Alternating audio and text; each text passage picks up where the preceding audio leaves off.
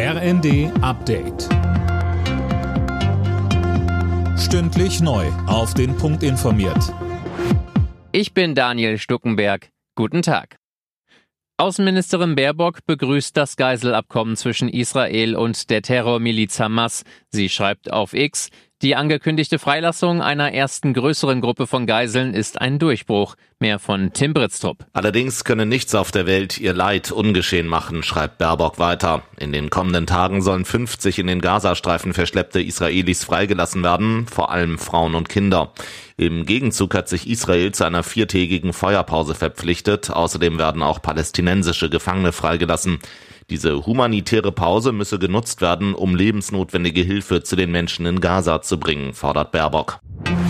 Die beiden großen Wirtschaftsverbände BDI und DIHK fordern angesichts der Haushaltsprobleme der Regierung schnelle Antworten. Die zahlreichen offenen Fragen verunsicherten die Wirtschaft extrem. BDI-Präsident Rosswurm fordert Regierung und Opposition zur Zusammenarbeit auf.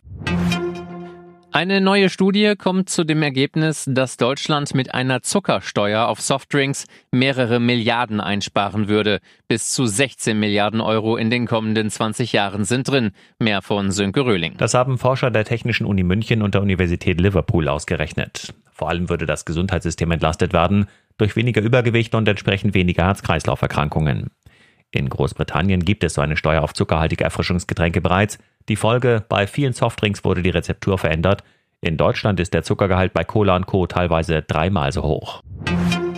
In Bayern und Baden-Württemberg bleiben heute fast alle Apotheken dicht. Der Apothekerverband protestiert damit gegen die Politik vom Bundesgesundheitsminister Lauterbach. Unter anderem wird kritisiert, dass die Apothekerhonorare trotz Inflation schon lange nicht mehr angepasst wurden. Alle Nachrichten auf rnd.de